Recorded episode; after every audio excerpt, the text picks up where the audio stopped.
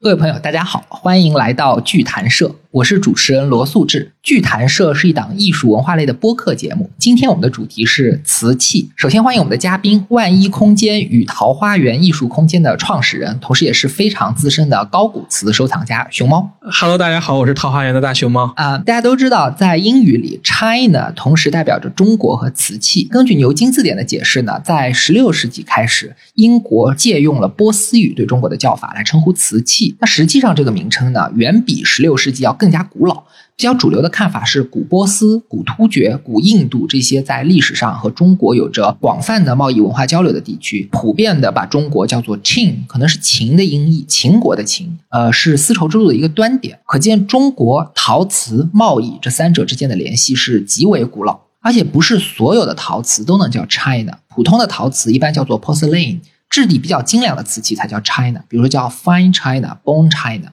把国家的位称和代表性的商品来彼此替代，好像是一件很奇怪的事。而且肯定会有人觉得说，我们中国地大物博，好的东西多的就是，凭什么你就用瓷器来代表呢？但是你仔细想一想，好像所有物品之中也没有什么比瓷器更有资格代表中国。而且商品是文明最强大的武器，瓷器呢就是中国古代当之无愧的超级商品。它既是日用品，也是艺术品，也是科技产品，同时呢也是个贸易品。而且它在这四个属性上都达到了难以企及的高度。首先，瓷器都是实用器，和生活连接在一起，把泥土烧成陶，再到后来的制瓷，都是为了让生活更方便、更清洁、更美好。我们看到文献记载说，东南亚有地区在从中国获得陶瓷之前，吃饭都是用树叶包着吃的。可见这些日用器皿对人们生活的实际影响，可能比形而上的艺术远为直接。然后呢，瓷器也是奢侈品和艺术品，不光本身的质地、器型、花纹装饰具有审美价值，在外销的时候，一些像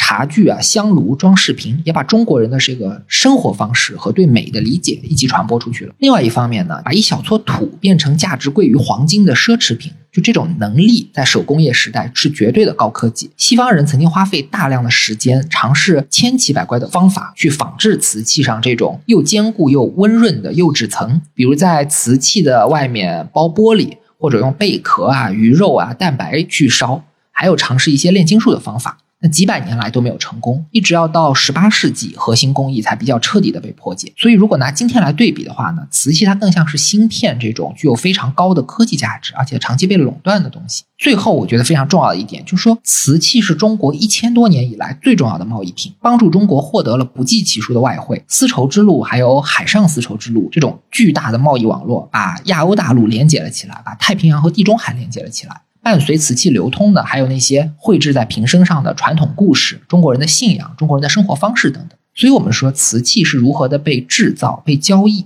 价值如何被不同的地区、不同社会阶层的人们所认知的这件事情，有着超越了制作者原本意图的含义。正是这样的物品，缜密地构成了历史的原材料。那解读他们跨越时空所传递的信息，就可以帮助我们了解人类是如何塑造世界，又如何彼此塑造。下面我们就把话筒交给熊猫吧。呃哈喽，大家好。接下来呢，由我给大家来分享一下关于瓷器的故事。最初呢，希腊人称中国为塞利斯，是丝绸的意思。但是随着技术和商业文明的升级，瓷器取代丝绸，成为最具代表性的商品。呃，我们今天的节目呢，就是聊瓷器这个超级商品是如何诞生的。呃，从时间上讲呢，主要焦聚在元以前的历史阶段的瓷器。啊、这段时间的瓷器呢，我们在啊、收藏圈儿啊、一般普遍把它称之为是叫高古瓷。我们今天主要是按照北朝到隋、唐啊、五代到宋三大历史时期的这个模块啊来做一个简单的划分。瓷器的历史呢不是线性的啊，为了方便理解，我们在每个时期选取了一到两件最有代表性的瓷器作品，为大家解读背后的故事，帮助大家了解时代审美、商业和当时瓷器的一些基本的面貌。我们今天挑选的瓷器呢都是白瓷，因为呢白瓷其实是代表了技术上的一个精密性，瓷器制作上对微量元素的控制的一个能力。第二呢，其实白瓷是后世非常多瓷器品种的基底。假如说没有白瓷，那我们现在耳熟能详的一些瓷器品种，比如说粉彩、青花啊、釉里红等等啊，都是没有存在的这个基础。呃，第三个呢，白瓷其实是将近一千五百年前诞生以来，始终贯穿在我们这个生活中的啊。这直到现在家里所用的这个瓷器，包括餐具，其实大部分啊都是白瓷为基底的啊。所以说，我们今天啊给大家用这个白瓷高古瓷里面很有代表性的一个瓷器的这个品种来给大家做一个介绍。首先，我觉得我们可以先定义一下，就是什么叫做瓷器。目前学术上对瓷器的定义主要有三点：第一呢，就是它的烧制的这个胎体必须是瓷土啊，或者是高岭土作为胎体来烧制的；第二呢，一般会经过一千两百五十度以上的这个高温焙烧啊；第三呢，就是说它是啊外面有一层这个高温焙烧下形成的玻璃釉啊，这个玻璃釉其实也是啊作为一个区分瓷器和陶器的一个最基本的一个常识性的一个区分的一个方法啊，主要是其实就是。温度、胎体还有这个釉来定义这个瓷器。我们看到说是在十六世纪的时候，在欧洲意大利非常著名的美第奇家族，他们就曾经让人尝试用粘土和玻璃去仿制中国的瓷器，但因为原材料没选对，他用的不是那个高岭土，我们说的瓷土嘛，所以它的烧制出来以后的强度是不够的，而且它有一些工艺上的瑕疵。对，接着这个话题聊，就说这个瓷器，中国最早瓷器是什么时候诞生的？我们目前根据考古发现，能够符合以上我们对瓷器定义的。出土的这个瓷器是在东汉晚期，它的这个窑厂呢是在现在浙江余姚附近的越窑。啊，越窑地区这个烧制的啊青瓷的一个作品，就是瓷器来讲是先有了青瓷，然后我们今天主要讲的是白瓷。那什么叫做白瓷呢？白瓷这个从学术上定义的话呢，它第一呢胎土为白色或较为纯净的这个浅色的胎体，同时呢里面的这个啊含铁量呢在百分之一以下。如果说含铁量百分之三的话左右，一般是是青瓷；一般含铁量百分之六以上呢，一般就烧制出来的瓷就是黑釉瓷啊。所以说这是一个含铁量的多少，其实决定了烧制出来的这个颜色的色釉瓷的一个。核心的一个因素，同时呢，这个白瓷一般都是会经过一千两百五十度，甚至说可能要到一千三百度左右的一个。超高温的一个烧制，普遍的烧制温度都是比较高的啊。相当于青瓷来讲的话，哎，那刚才讲到说，我们最早是东汉的越窑开始烧青瓷，那最早的白瓷是什么时候开始烧的？就还是刚才说的关于白瓷的这个界定的这个问题。就目前我们学术界还是有很多的不同的这个白瓷这个定义，什么样的瓷器属于白瓷啊？它还有很有不同的说法的定义。有的学者认为呢，在这个东汉时期。那就当时和青瓷同时啊诞生的时候，就已经出现白瓷了。我们在一些这个东汉的长沙地区的东汉墓中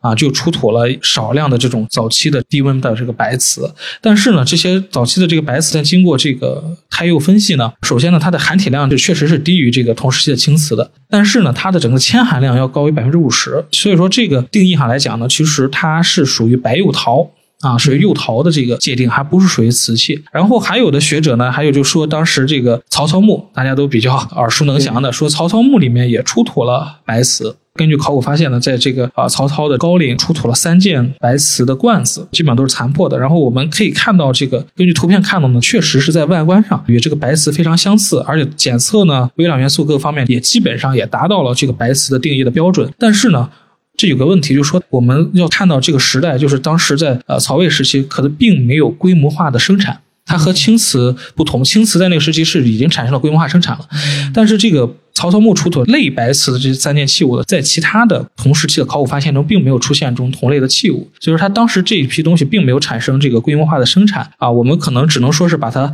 啊当成一种在青瓷以主流烧造的这个瓷器物过程中可能出现的偶然的这个状况，所以就有可能说当时的工匠在烧造的时候，他刚好用到了铁含量特别低的土。对，我因为我不是专业的这个考古学家，所以说我没有办法做一个界定，只能说是目前各个考古学家的一些对这。几件器物的一个不同的解读，有的学者还认为这个可能就是当时的一种，就是有意而烧制出来的白瓷。啊，也但是有的考古学家就是因为还是刚才说的问题，它不是一个没有形成规模化生产。对任何一个没有形成规模化生产的一个器物来讲，或者是一个品种来讲，它其实没有办法说这个时期它就已经诞生了这个器物了。所以说，我觉得可能当时的时候，作为一个青瓷烧造中这个作为一个主流现象的一个品种下的一个偶发性的一个产品，放到了曹操的高陵里面，也是有可能的啊。这点很有意思。一般我们界定一件工业品什么时候算出现，主要是看它什么时候能量产。或者说工业化生产，那在这之前，如果因为一些机缘巧合的偶得，就是不算数的。比如烧青瓷的时候，如果刚好挖到含铁量特别低的这种粘土，那就烧出了几件白瓷。但我不会做这个微量元素的提纯，那就没有办法复制这样的作品。那我们一般不认为这属于一种白瓷的烧造能力。对对，这个我觉得可能是目前整个学术界对一个陶瓷品种呃比较大家都公认的一个一个说法。那我们说毫无争议的说，这个肯定具有烧造白瓷的能力，大概要到什么时期？呃，目前我们比较大家有共识的，其实白瓷的出现应该是在北朝的晚期。呃，北朝的晚期呢，介绍两个比较重要的出土白瓷墓葬。第一个是范翠墓，范翠墓出土了大概呃，其中有几件是白瓷的。之前在很长时间，包括中国陶瓷史等等，就说对中国陶瓷的这个烧造的最初的时候，大家都是以范翠墓的这件器物来作为一个标准的，就是说这个就是最早期的中国白瓷。但是呢，近些年呢，我们也看到，其实范翠墓的出土的这几件白瓷呢，呃，温度并不是很高，它可能。更严谨一点，可能也是属于釉陶的范畴。然后在这个丝毫没有争议的最早的白瓷出现呢，其实是在安阳的这个张胜墓啊，出土了二十多件白瓷。那其中的器物里面有陶俑，然后有一些生活器物的模型，还有一些这个当时的一些，比如说引囊啊，比如说一些当时的这个鞋子啊，这种类似的这样的一些这个啊模型啊，都有在这个张胜的墓葬里出土。所以这批东西呢，也是属于现在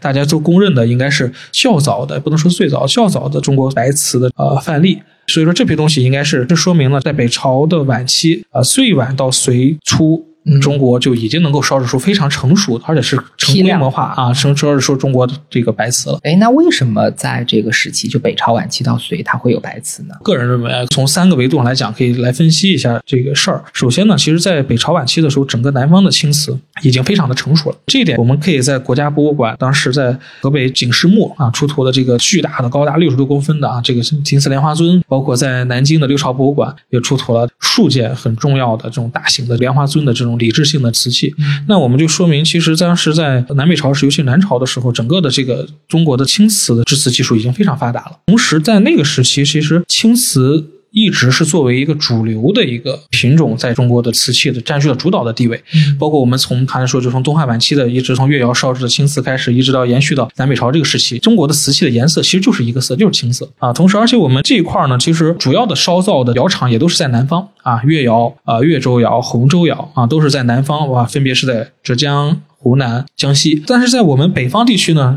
反而这段时期，尤其是北朝时期，最具代表性的陶瓷，其实并不是瓷器啊，更多的可能是釉陶啊。釉陶就是介于这个瓷和陶之间的一种陶瓷品种。釉陶最大的和瓷器最大的区别就是温度，釉陶的这个温度可能才是啊八百度左右，它达不到瓷器一千两百五十度的这么高温的这个标准。我这样理解对不对？陶器和瓷器的区别就在于外面有没有这层釉质层。但是呢，即便是有了釉质层，如果它温度只有八百度，而达不到一千两百度的话，它就属于是介于釉和陶之间一种叫做釉陶的一种物质。对，那我们顺着这刚才说的这个事儿，我们在想，就说唐代的唐三彩，那唐三彩是属于什么呢？它是属于陶啊，还是属于瓷器呢？它其实我觉得唐三彩本身也是属于釉陶，就是它其实也就是低温低温有釉，低温带有釉，它达不到瓷的程度。对它，但它那又比陶器传统陶器又有釉。对，我觉得就是唐三彩其实就是属于釉陶，在这个中国陶瓷烧造史上可能是最后的这个辉煌了。嗯啊，包括三彩类。的，包括后期大家可能了解比较少，聊三彩。辽代也有三彩，对，辽三彩其实也是属于三彩釉陶类的东西。它是因为长期作为名器陪葬，所以不太在中国被传播。嗯，我觉得就是唐三彩这个问题是不是名器的话，都是现在打问号的。原来的时候大家都认为，普遍认为三彩，尤其唐三彩是名器，陪葬的大马、大骆驼啊、人俑之类的。但是我们现在看一些考古发现，尤其是在一些城市遗址啊，比如说隋唐洛阳城遗址，在西安的大明宫遗址啊，西安的这个当时的唐长安城遗址里面，在生活区域里面也出土了。也有啊，唐三彩的这个陶片，所以说当时的时候，这个唐三彩是不是纯名器？我认为现在是一个应该是五五开的一个事情，可能有一部分是生活用器，可能有一部分是作为名器来来使用的。所以它的消失本质上还是因为制瓷业的发达，对制陶业是淘汰。我觉得它其实是整个的工艺的一个前进把它给淘汰了啊。行，那我们说回主线，白瓷的出现，刚才讲到南北朝时，南方的青瓷制造已经很发达了。对，就是南方始终是中国瓷器诞生以来到南北朝时期，青瓷是占有绝对的这个垄断的一个地位。对对对。但是我们不可否认的一点是，南方的技术和工匠的这个流动，呃，一定是也会带到北方来。他会把先进的南方的制瓷工业，然后到北方来进行呃落地生根。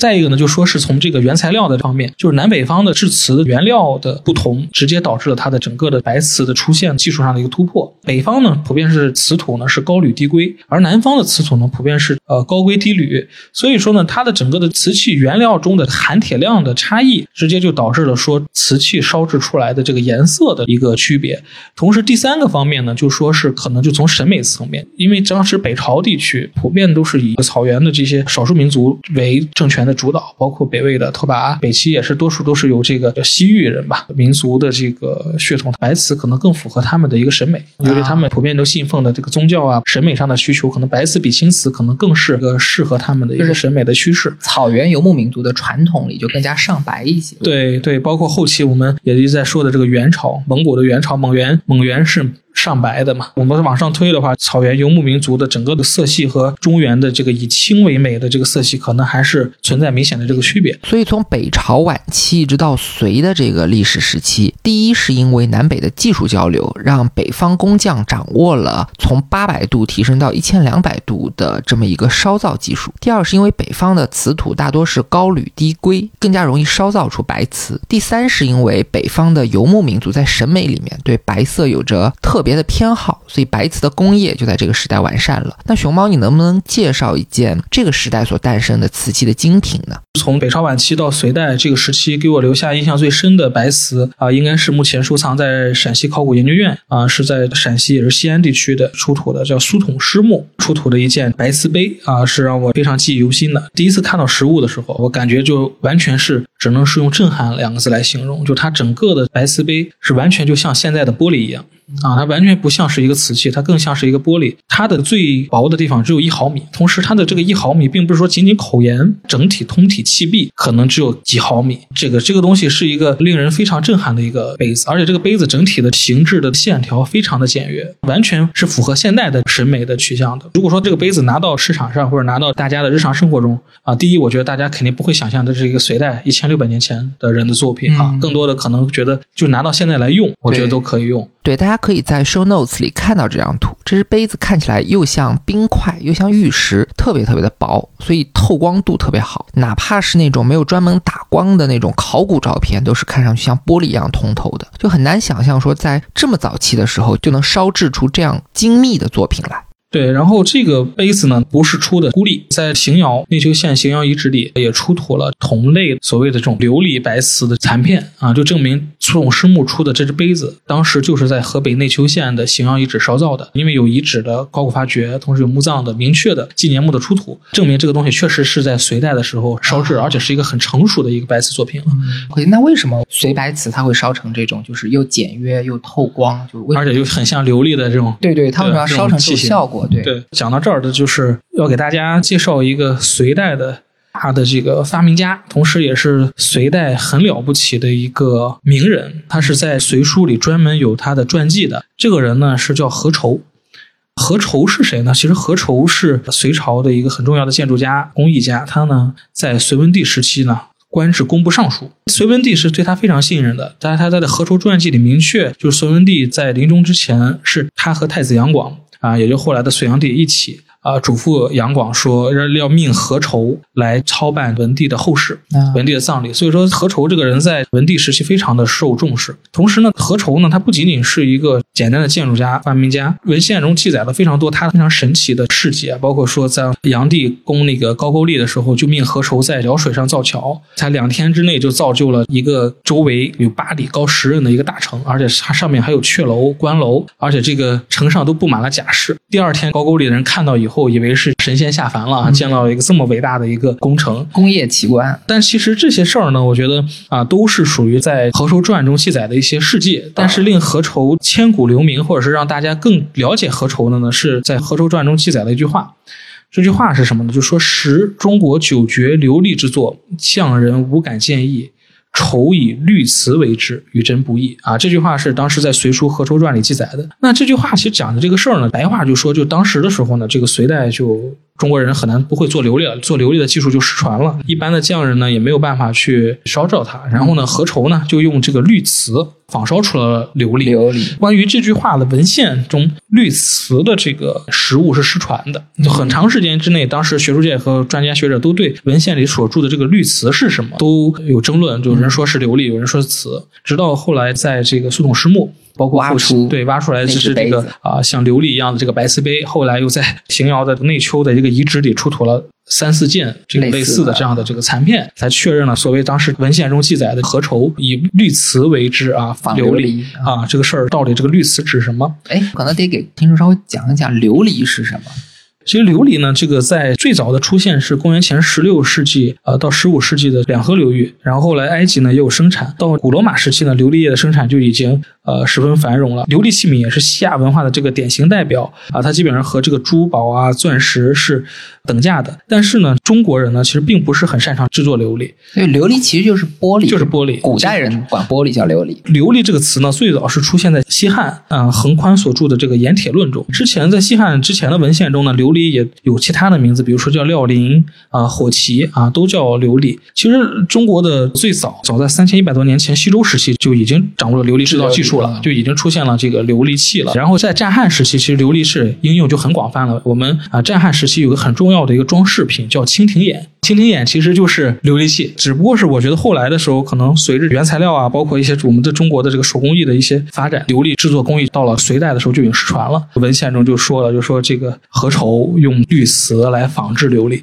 也就说明了，反而就是因为它可能何愁用绿瓷来仿制琉璃，带动了白瓷的一个发展。对对，白瓷直接就就出道即巅峰了，工业的突破，对技术啊，包括它整个审美上的突破。因为我们目前发现的大多数隋代的白瓷，基本上器型都是仿琉璃器的啊，无论是这种直壁杯、高足杯、扎斗，呃，很多的这个器型，可能都是能够找到这个西亚的琉璃器原型的。嗯，所以何愁对中国的白瓷的技术的推动，可能是一个功不可没的一个一个人。那我其实就在想这个事情，就说中国白瓷，然后在北朝的时候晚期开始创烧，然后到了隋代，基本上就说。出道即巅峰，就烧制出来了近现代啊，当代的质量可能都难以企及的这种制瓷工艺的产品。那我们为什么说这个白瓷可以出道即巅峰呢？我觉得其实我在思考这个问题啊，就是说这与隋朝的整个的这个大一统的强盛的国力是有关的。我们当下就当代人对隋代其实是有点误解的，很多人觉得隋代隋朝只有享国只有三十八年，是个很短命的一个啊王朝啊。但是呢，其实隋朝。作为一个大一统的王朝，其实是做了非常多的事情，包括他的创立的这个科举制度，他的修的大运河、大运河，然后他的军事啊，可以远征到高句丽，都是说明了其实隋朝在那个时代国力是很鼎盛的。隋炀帝他在大业五年的时候所达到这种富强程度，唐朝差不多要花一百年左右的时间，历经了像太宗、高宗、武则天，一直要到呃唐玄宗的开元盛世才重新超越。那隋炀帝他是唐太宗的这个表叔，同时也是他丈人。李世民虽然在文宣上拼命的黑隋炀帝，就说他这个人怎么不行，怎么坏，罄竹难书嘛，就说他多坏。但《旧唐书》里面记了一个很有意思的事儿，就是《魏征传》里面，李世民他就问魏征说：“我们国家现在经济发展的水平跟隋炀帝时比怎么样了？”魏征是这么回答他，他说了八个字，叫“度长计大，何曾等级”，意思是说别比了，都不在一个数量级上，就可见当时炀帝的时期就中国有多富强。那接下来我们可以沿着这个问下一个问题啊，就是说。当时在隋朝，什么样的人可以用白瓷呢？在隋代，根据目前已知的隋葬白瓷的隋代的墓葬呢，据不完全统计，一共有二十四处啊。然后呢，以河南的安阳啊、陕西西安为中心啊，基本上就说当时，尤其是西安出土量是最大的，大概有十处啊，隋葬白瓷的隋代墓葬啊，就因为这是绝对的当时的首都嘛，贵族的阶层的地方。然后目前我们根据这二十四处以隋葬白瓷的隋代墓葬的他们的墓志、他们的主人来分析呢，其墓主多是。关陇、河北、河东诸郡的贵胄世家，或者是该区域任职的上层的官吏。同时呢，白瓷呢基本上也都是属于绝对的皇族和世家大族。从考古发现来看啊，才拥有的。这这也其实也可以说明了，在隋代，白瓷是绝对的奢侈品。对啊，它不是一个大众或者是绝大多数人可以拥有的一个物质，是绝对当时的上层阶级或者说是统治阶级啊才能拥有的一种器物啊。那到这里我们可以做一个小小的总结啊。以上就是从北朝。朝到隋的这么一个历史阶段，白瓷的发展状况的介绍，我们可以看到，白瓷基本上是一经创烧就展现出一个绝对的工艺高度，能够制作那种厚度仅一毫米、如冰似玉的这么一个极度精细的产品。所以熊猫用了“出道即巅峰”这句话来形容最早的白瓷。当然，也正是因为这种工业的精密性和稀缺性，因此可能就导致了早期的白瓷价格极度昂贵。从考古出土来看，当时好像只有皇族和非常上层的贵族才能够拥有白瓷的器物来陪葬，可以说是极高端的奢侈品这么一个定位。所以此时在对外贸易上，我们也可以看到是没有太多的发现的，更多还是要优先满足国内上层贵族的需要。但是不管怎么说，你打造一个商品的角度来讲，这件产品的研发工作和工业基础都是在隋朝奠定的。那么接下来我们就可以聊一下。瓷器作为超级商品正式出道的时代，同时也是大家非常熟悉的盛唐时期的故事了。对，我们可以给大家先做一个背景上的一个分享。我们的脑海中这个盛唐啊是一个什么样的一个时代？如果说我给几个关键词的话，首先唐朝是非常的富丽的，它是一个极为富庶的一个王朝，同时国力又非常的强盛，并且呢，它是一个非常的多元融合的一个时代。我们可以看到那个时候唐朝是绝对世界的中心，整个长安城也是世界的绝对的焦点。通过丝绸之路，各国的商人、各国的奇珍异宝、各民族的人、各种血统。的人都汇集到长安城，都来到大唐，这是一个非常包容、特别多元的一个时代。同时呢，盛唐时期也是一个非常张扬的一个时代。大家一想到唐代的这个，包括建筑，包括它的整个的工艺品，包括它现在仅存的一些唐代的一些遗迹，那是第一个反应就是大。所有的唐朝的东西就是太大了。对吧？这个我们就我们就举个最直观的例子，就是现在唐朝的皇宫大明宫，嗯，大明宫是北京故宫的，好像是三倍大小。可以想象，这是一个可能是顶二十个凡尔赛宫这么大。这是一个应该是中国历史上乃至世界历史上建筑史上可能是最宏伟的一个皇宫啊！这个我觉得是能够说唐朝的整个的一个面貌的。我们之前节目嘉宾就厉老师，他举过一个例子，我觉得特别能够反映唐朝人的性格特点，就是我们中原自古以来跟匈奴作战，跟西北方的少数民族游牧民族。作战采取的思路都是建长城，然后打这个防守反击战。嗯，这个是非常典型的这种农耕文明的思维方式。嗯，那唐朝人呢，首先他建立的是进攻性的军事要塞。可以进攻的那种军事堡垒。第一，第二呢，就是他给这个军事堡垒命名叫受降城，就是说我建这个城是等着你来投降的。嗯，这是第二。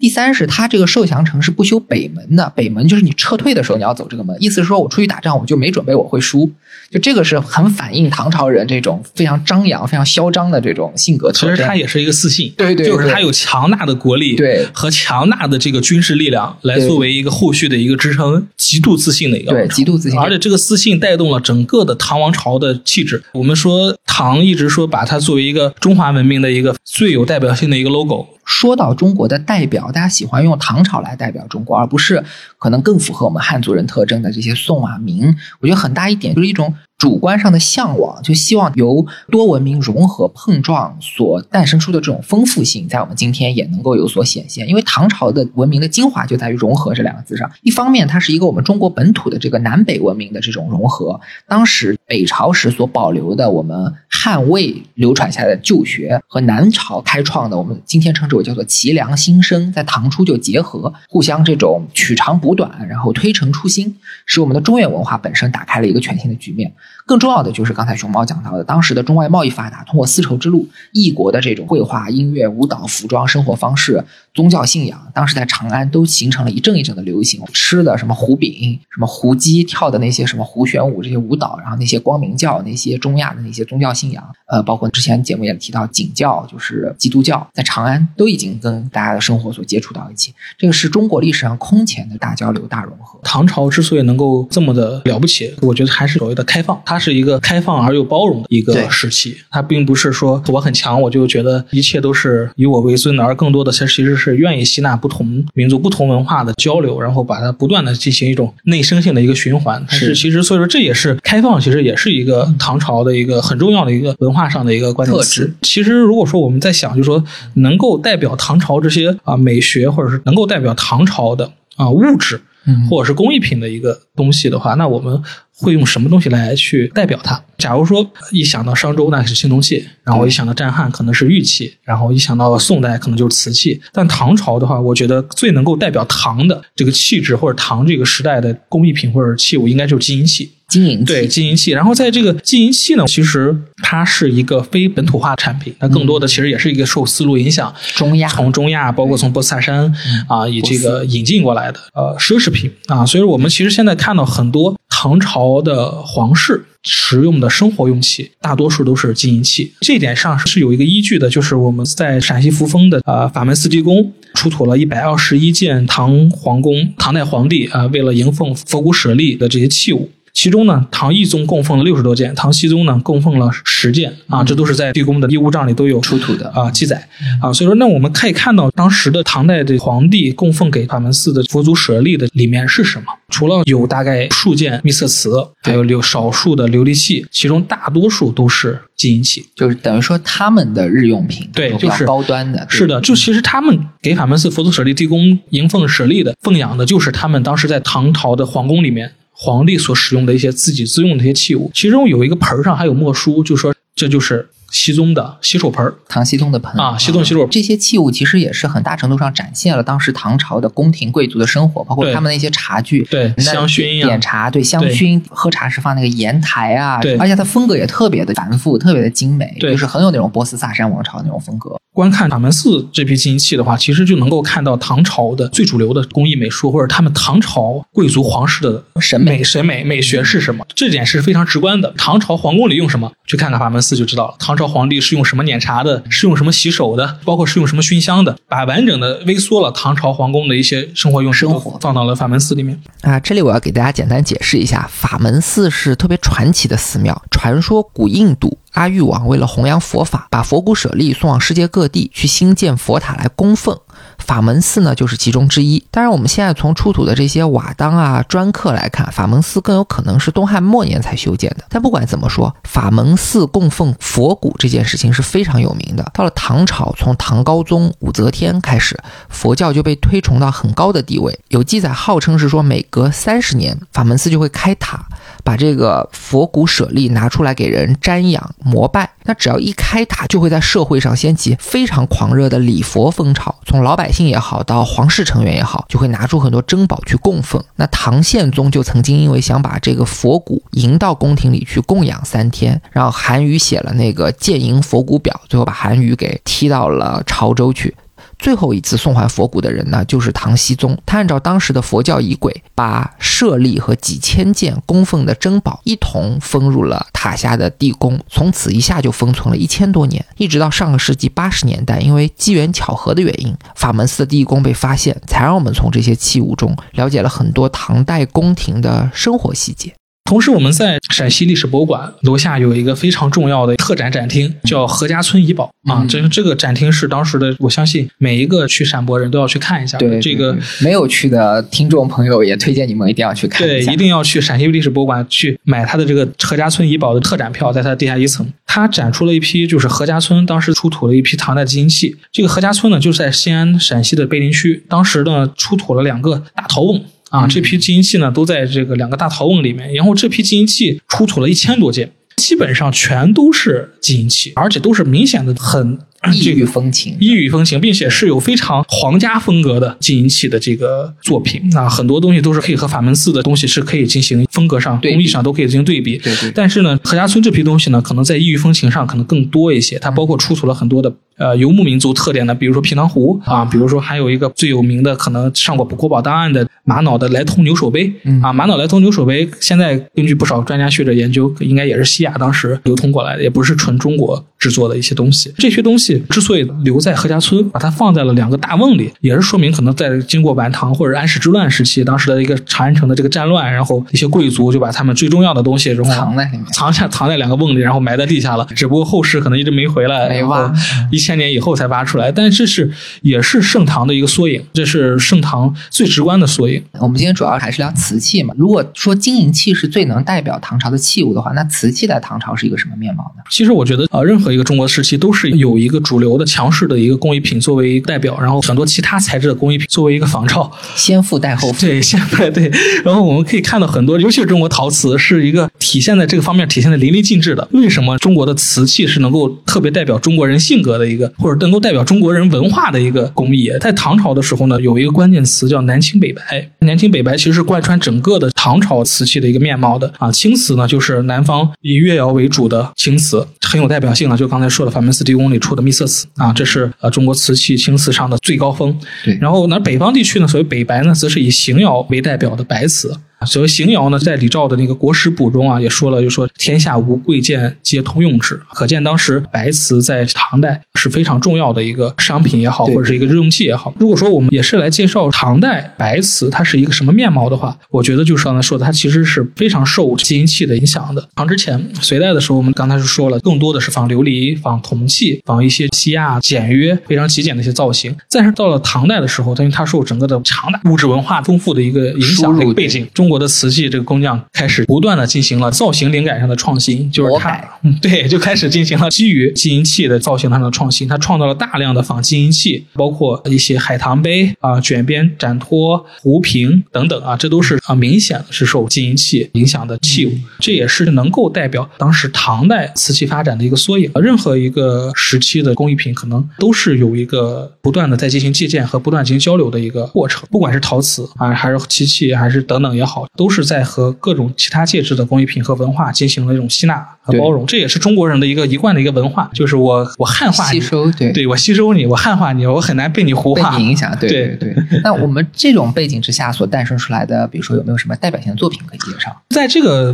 背景下呢，我觉得大家可以看一下，就是海棠杯。嗯海棠杯其实这个造型呢是在唐朝的一个独创啊，唐朝的或者是初创，它的原型其实就是波斯萨珊的多曲长杯。嗯啊，然后呢，中原的工匠在波斯萨山的这个多曲长杯，就银杯这个基础上呢，用中国的陶瓷，然后进行了改良创新，创烧出来了这种海棠杯的这个品种。我们今天。做了一个例子图片，大家也可以看到这个杯子这个形啊，它上面整体来讲它是有多棱作为造型，就是海棠的花瓣儿的感觉。对，海棠花瓣，同时它是一个长杯，它不是一个我们今天意义上那种圆形的。嗯啊，它是一个椭圆形的，圆形就是根据波斯泰山的多曲银杯的造型改良过来的。同时呢，它上面还印有纹饰啊，摩羯印花的这个纹饰也是通过金银器的中亚的纹饰。就我们现在说的摩羯座的那个摩羯。对，其实摩羯这个纹饰它也是来自古印度地区，它不是一个中国化的一个纹饰、啊。它后来摩羯在佛教诞生之后呢，也被吸纳到了佛教艺术里面，所以说很多看到唐之前的佛教的一些题材或者器物上都有摩羯的纹饰的出现。同时呢，摩羯不仅仅是一个佛教礼仪上的纹饰，同时也是在唐朝也是个喜闻乐见的一个吉祥图案。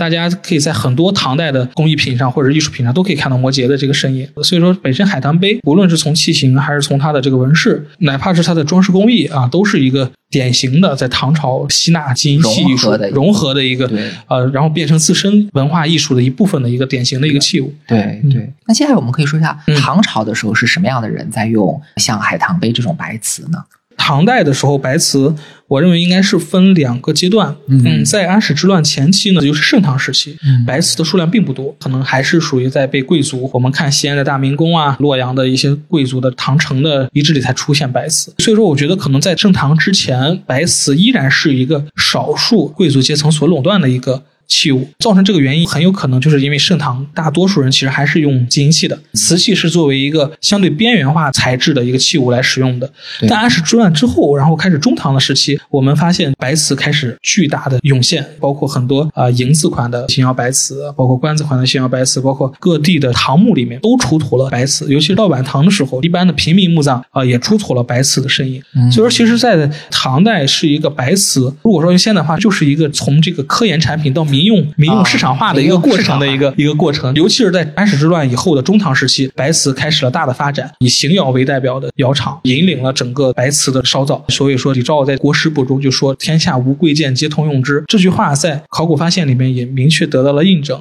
包括在唐朝的大明宫遗址、唐长安城遗址、贵族的一些墓葬遗址，包括一些我们可以看到的各地的唐墓中小型墓葬中都出土了白瓷。呃，所以说这是一个白瓷烧造上来讲也是非常重要的一个时期。嗯，它最起码不仅仅实现了研发性的规模性的量产，而且实现了产业化的一个产业化的量 量产。对对对对。那既然它已经形成产业化了，那相关的瓷器贸易在唐朝也是比较显著的，可以被我们考证到的。对这点上，还有一个非常重要的一个大家耳熟能详的考古发现，就是黑石号啊。黑石号号对黑石号是在一九九八年德国打捞公司在印尼的乌里洞岛啊一个黑色的大礁岩附近发现的一个唐朝的一艘沉船，嗯然后呢就给它命名叫黑石号。然后这艘沉船呢其实是一艘阿拉伯的商船，它是出土的瓷器啊，仅中国瓷器有达到了六万七千多件啊，其中呢有包括长沙窑、越窑啊、邢窑、巩县窑。瓷器，还有一些少量的金银器和铜器。同时呢，我们可以看到当时呢有一件长沙窑的瓷碗上呢带有明确的铭文，是唐代宝历二年，就是公元八百二十六年。但所以说中晚期，对，就说明这艘沉船的年代的下限就是在公元八百二十六年，应该是中晚唐时期的一艘沉船啊，上面就出土了很多的白瓷。哎，它这个贸易路线是从哪里到哪里？黑石号目前发现是在印尼的海域里发现的，对打了。目前我们根据考古学家的分析，它是经由东南亚要运往西亚北非的，要运往可能终点是在北非的一个商船。它的这个贸易路线是很长，它是从好望角那绕非洲，对，然后到地中海北部，对啊，对，在唐代的时候，在很多的这个海外的一些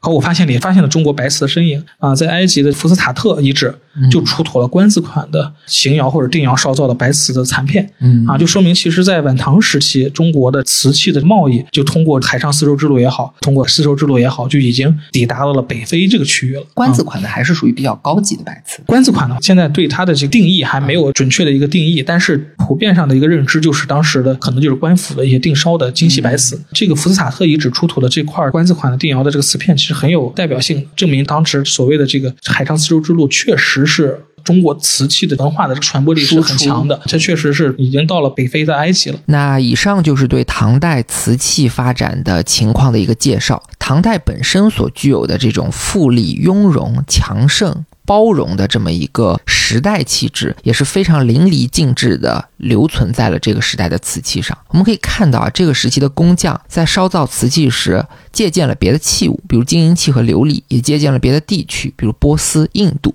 从而把制瓷业推向了新的高度。用熊猫刚才的话来讲，就是这个行业在唐代从研发性质的生产，跨越到了产业化的量产。特别是唐代的中晚期，瓷器已经作为商品远销北非，在埃及都可以被发现。所以，我们说唐朝是瓷器这件超级商品在世界舞台上正式亮相的时代。那接下来呢，我们可以聊一下五代到宋这个历史阶段。五代到宋代的瓷器可以归结成一个大家耳熟能详的一个词，叫五代民窑。嗯，一说到宋瓷，基本上所有的可能听众朋友都会知道宋代有五大名窑啊，汝官歌君定，这是一个中国陶瓷史上的最辉煌啊、最巅峰的时期。宋代的这个宋瓷美学也深深的说作为一个文化符号啊，一直在现代都是做有非常强的一个影响。无论是从文化意义，还是从它的技术意义，还是从它背后所附带的这个历史意义上，瓷器在宋代都是最强的这个 logo。如果说介绍宋代的瓷器呢，离不开的就是五大名窑。简单介绍一下这五大名窑啊，五所谓的这个汝官哥钧定是什么啊？汝官歌君定这个概念，五大名窑概念是在明初宣德鼎遗谱上提出来的。其实五大名窑是一个传播上的一个概念，比这个考古学或者是文献的学术界的五大名窑的定义呢，可能更响亮。五大名窑里面可能有两个窑口都不是宋代的啊，包括钧窑。目前我们没有找到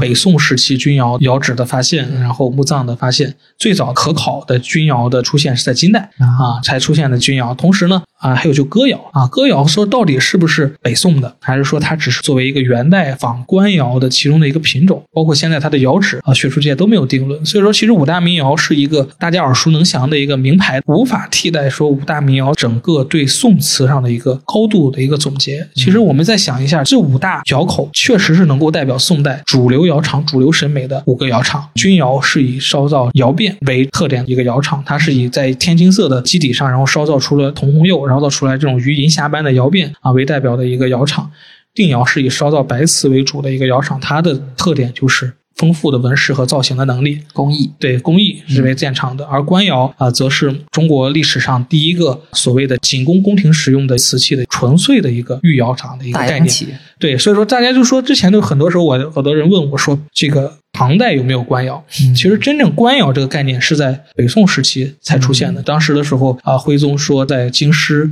另制官窑，然后到南宋的时候，这个官窑有明确的器物和窑址的存在，就是在杭州的凤凰山啊老虎洞窑址啊，就所谓的就兄弟死窑，是专门给南宋皇室烧造窑厂的，这是五大名窑中的官窑。那剩下的两个就是啊汝窑，汝窑是应该是所有的瓷器爱好者的一个梦境啊。这个当时有很多关于汝窑有非常多的传说，而且它也是中国最昂贵的瓷器。品种之一，基本上所有的汝窑只要是在苏比加尔德上拍，全都是世界纪录。对啊，这一点上大家可以看之前的，包括一三年卖出的那只葵花喜，包括二零一七年曹云成先生售出的那只汝窑的直臂喜啊，都是打破了当时的中国瓷器的拍卖记录，都是以亿计的。都是以数亿计。对，这包括那个之前卖的都是以两亿起，一个两卖了两亿四，一个卖了两亿六。嗯所以说汝窑是一个能够代表宋瓷可能是最昂贵的一个瓷器品种，价格上的巅峰。价格的巅峰，同时也是美学的巅峰。对啊、包括汝窑的这个天青色啊、一直是被后世所推崇啊、嗯后世的无数的文人墨客、收藏家、皇室都对汝窑推崇备至。所以说，汝窑是能够绝对代表宋代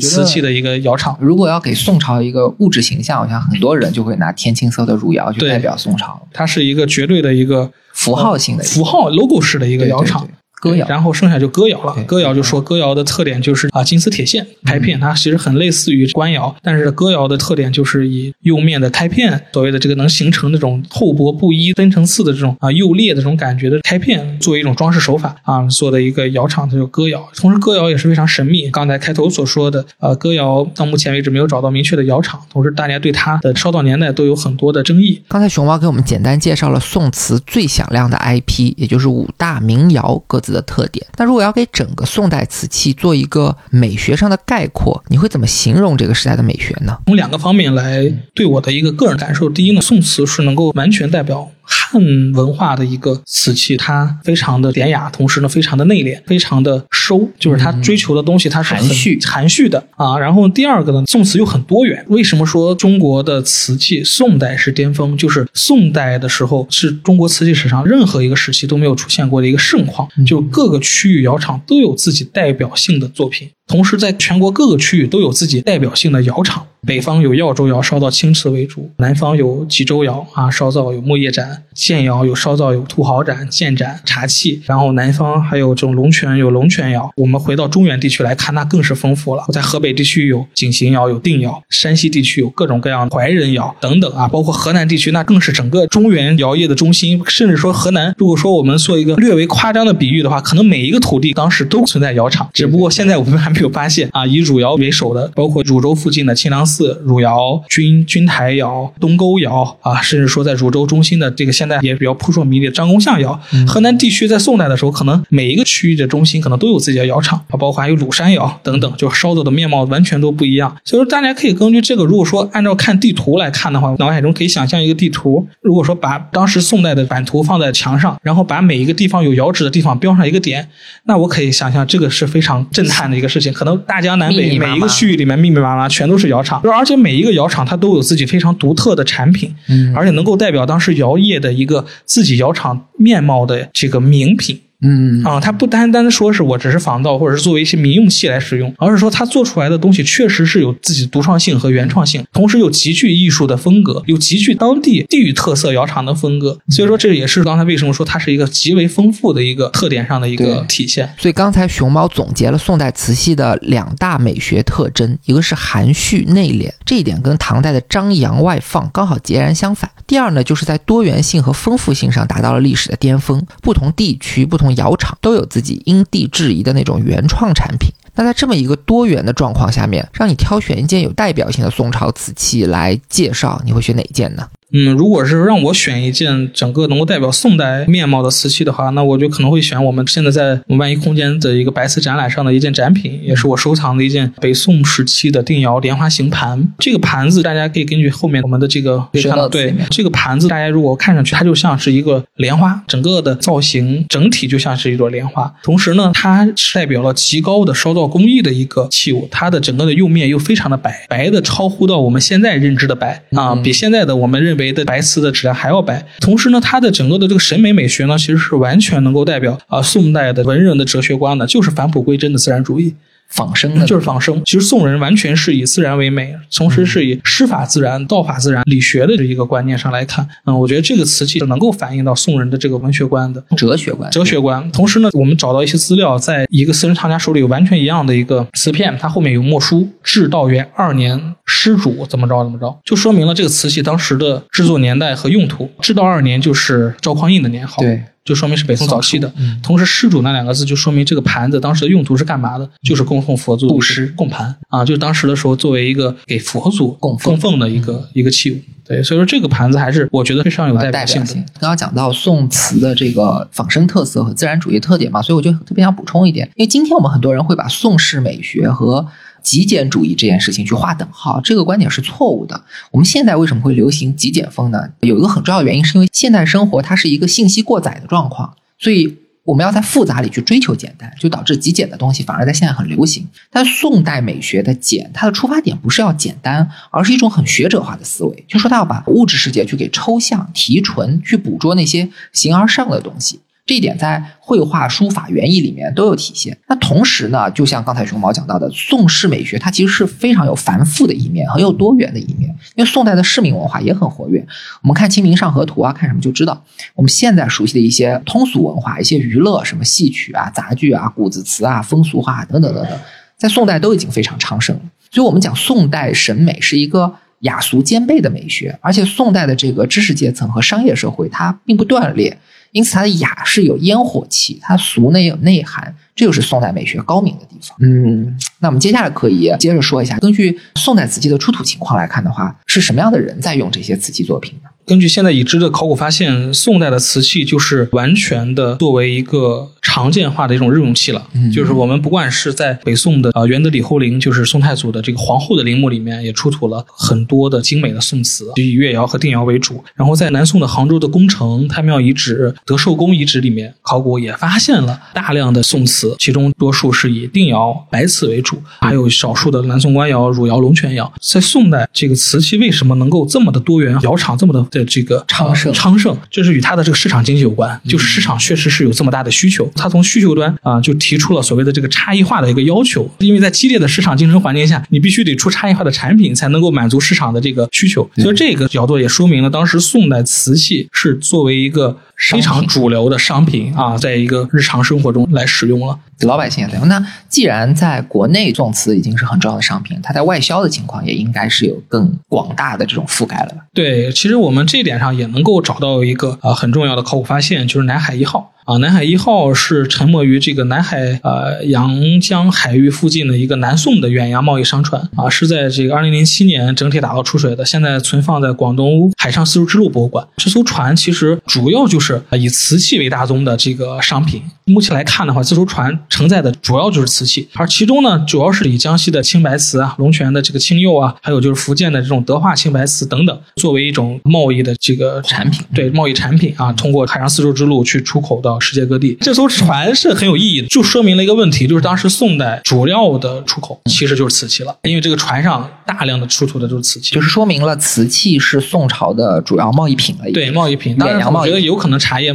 丝绸可能也保存不下来了。对对对，但是。从这个船的整体的瓷器的数量来看，装载来看，对对，是已经占据了这个船的可能绝大部分的这个承载量了。对对对对。其实随着我们瓷器的这个外销的大量的输出，其实也改变了非常多海外国家的一些生活方式，包括在朱藩志中就记述了这个登留梅国啊，就现在的这个马来半岛，他们的饮食基本上都是以葵叶为本。对，就是用叶子盛饭，就我一开始讲的这个问题。对，然后在波斯国呢，只有国王才能用得上瓷器来盛饭。但是我们的瓷器进入到这些国家以后呢，其实为他们的大多数的民众提供了精美实用的器皿啊，这种比较原始的这种生活方式才慢慢的改变啊。随着宋瓷大量的它的产量的输出呢，其实也是说的它的市场化的一个结果，可以降低它的成本。对他们来讲，可能在当时确实是也是属于贵重的物品，但是相较于在唐或者是在隋的那时候瓷器的价值，在宋代就已经是作为一种日常用器。对，而且我提供另外一个角度，就是你如果从文化输出的角度来讲，就你作为一个用树叶吃饭的文明，你突然别人用一个你能接受的价格给你买瓷器，然后来改变你的生活方式，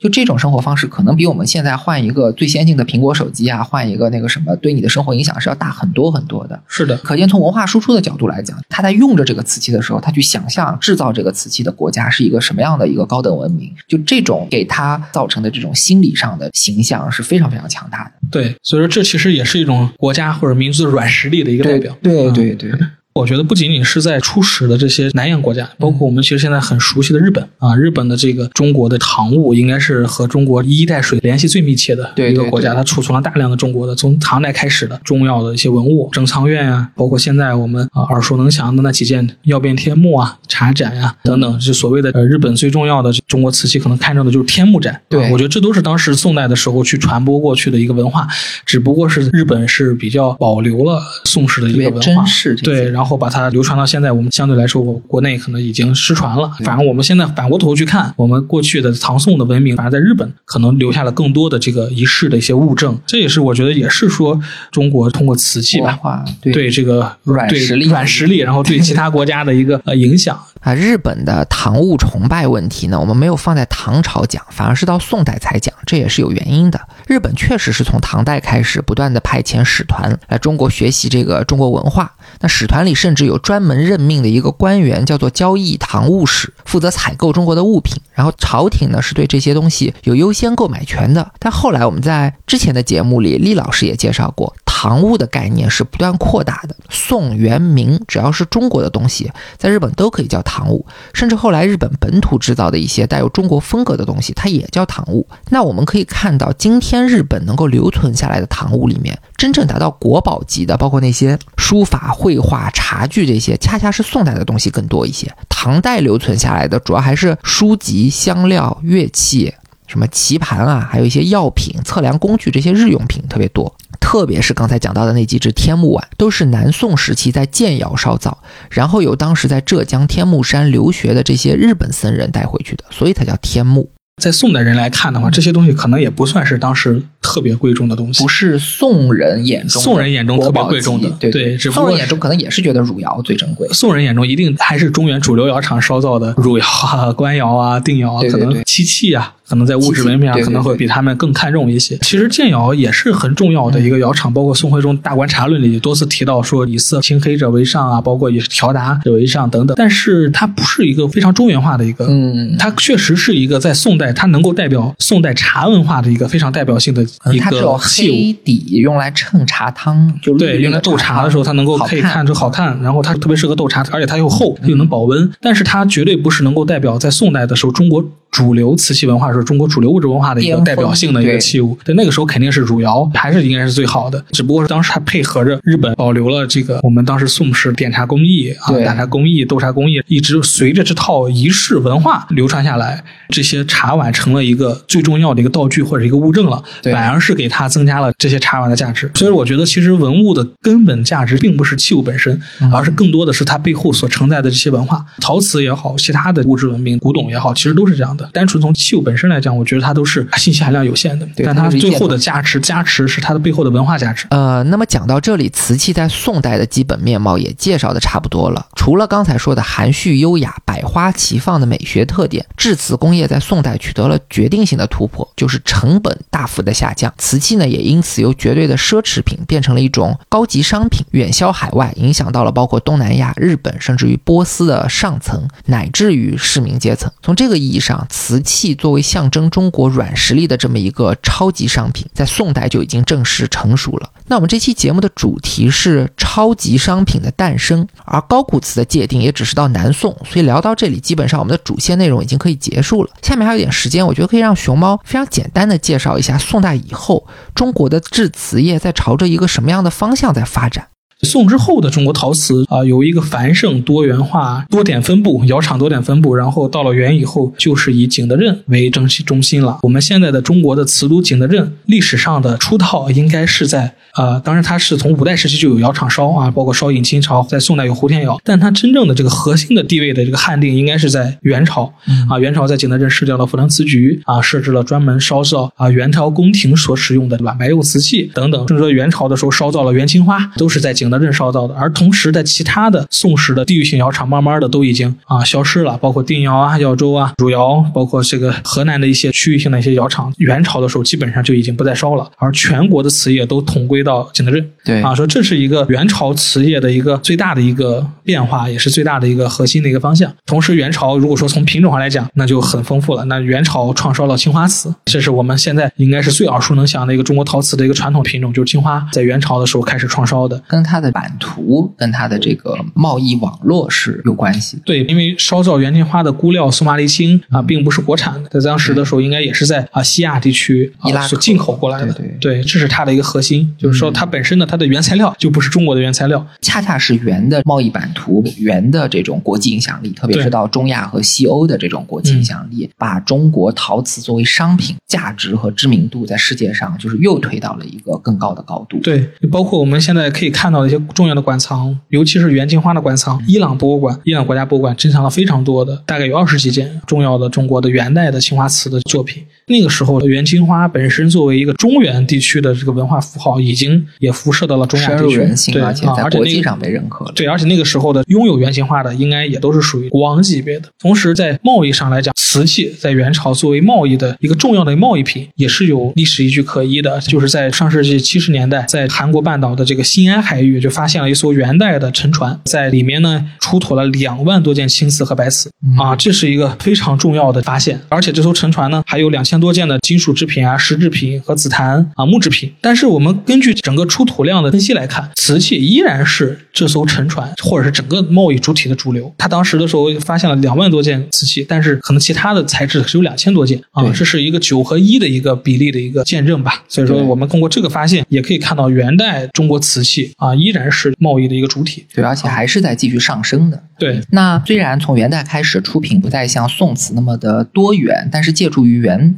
帝国本身的巨大的版图和它的贸易力量，瓷器在元、明、清三个时代正式成为了中国最强大的贸易品，在海外掀起了很大的风潮。欧洲的那些宫廷豪商，以至于后来的中产家庭，都对瓷器是趋之若鹜。此后呢，瓷器就作为全世界最强大的商品，也就成为了中国的代名词。有个很有名的故事，就是神圣罗马帝国的一个选帝侯，同时也是波兰的国王，叫奥古斯都二世。他曾经用自己的禁卫队去换瓷瓶，这种对于瓷器的狂热一度被认为是一种病症。现在非常高端的一个瓷器品牌，就是德国的梅森，就是在他主导下建立的。那十八世纪的时候呢，东印度公司它通过取得中国瓷器在英国的独家经销权，就获得了大量的财富。此类的瓷器在外贸上的具有绝对统治力的这种局面，一直要到十八世纪的时候，鸦片贸易的兴起才能够被打破。